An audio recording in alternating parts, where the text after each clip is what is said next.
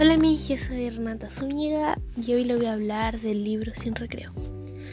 La autora era Daniela Marquís Colodro, que nació en Santiago en 1970. Era periodista, comunicadora social y además escritora juvenil. Comenzó su carrera de escritora en los años 90. En el año 2008 comenzó a publicar sus novelas juveniles y visitó a todos los jóvenes del país que han tenido un gran interés por sus temáticas. El resumen del libro era sobre dos amigas llamadas Consuelo y Florencia, que eran víctimas de bullying en el colegio y que a Consuelo la molestaban por ser fea, por tener ojos juntos y saltones, dientes muy pronunciados, pero muy crespo y la cara muy redonda.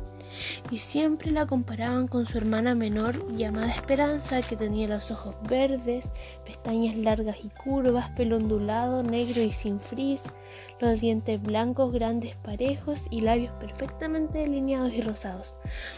Y en el caso de Florencia, la molestaban por ser gorda y por el simple hecho de que su familia era italiana y para ellos los sabores y los aromas eran algo muy importante en su vida y para ellos la gordura era belleza y salud. Ellas tenían un amigo llamado Gastón, pero todos lo llaman Lucho, solo porque cuando era chico era flaco y enfermizo.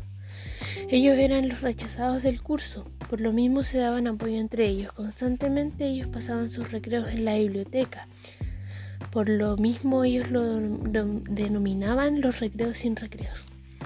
Últimamente las burlas habían aumentado para Florencia y Consuelo, ya que a Florencia en un segundo a ella la acorralaron y la empezaron a insultar.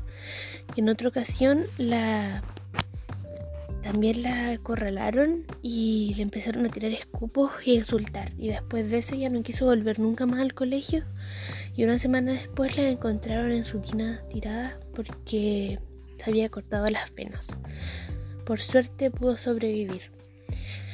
Y a Consuelo la hicieron cyberbullying por el computador y la insultaron. Ella no se hizo daño por suerte, pero habló con sus padres sobre eso y pudieron solucionar el tema. También pudieron ayudar a Gastón y a Florencia para que ellos hablaran y se desahogaran y no entraran en una depresión más grande de la que ya tenían por el simple hecho de tener bullying. Y ese es el tema más presente en el libro, el bullying. Lo que creo que es bueno ya que nos ayuda a reflexionar sobre el tema, para no hacerlo y si nos pasa que podamos hablar sobre eso y no hacernos daño como lo hizo Florencia.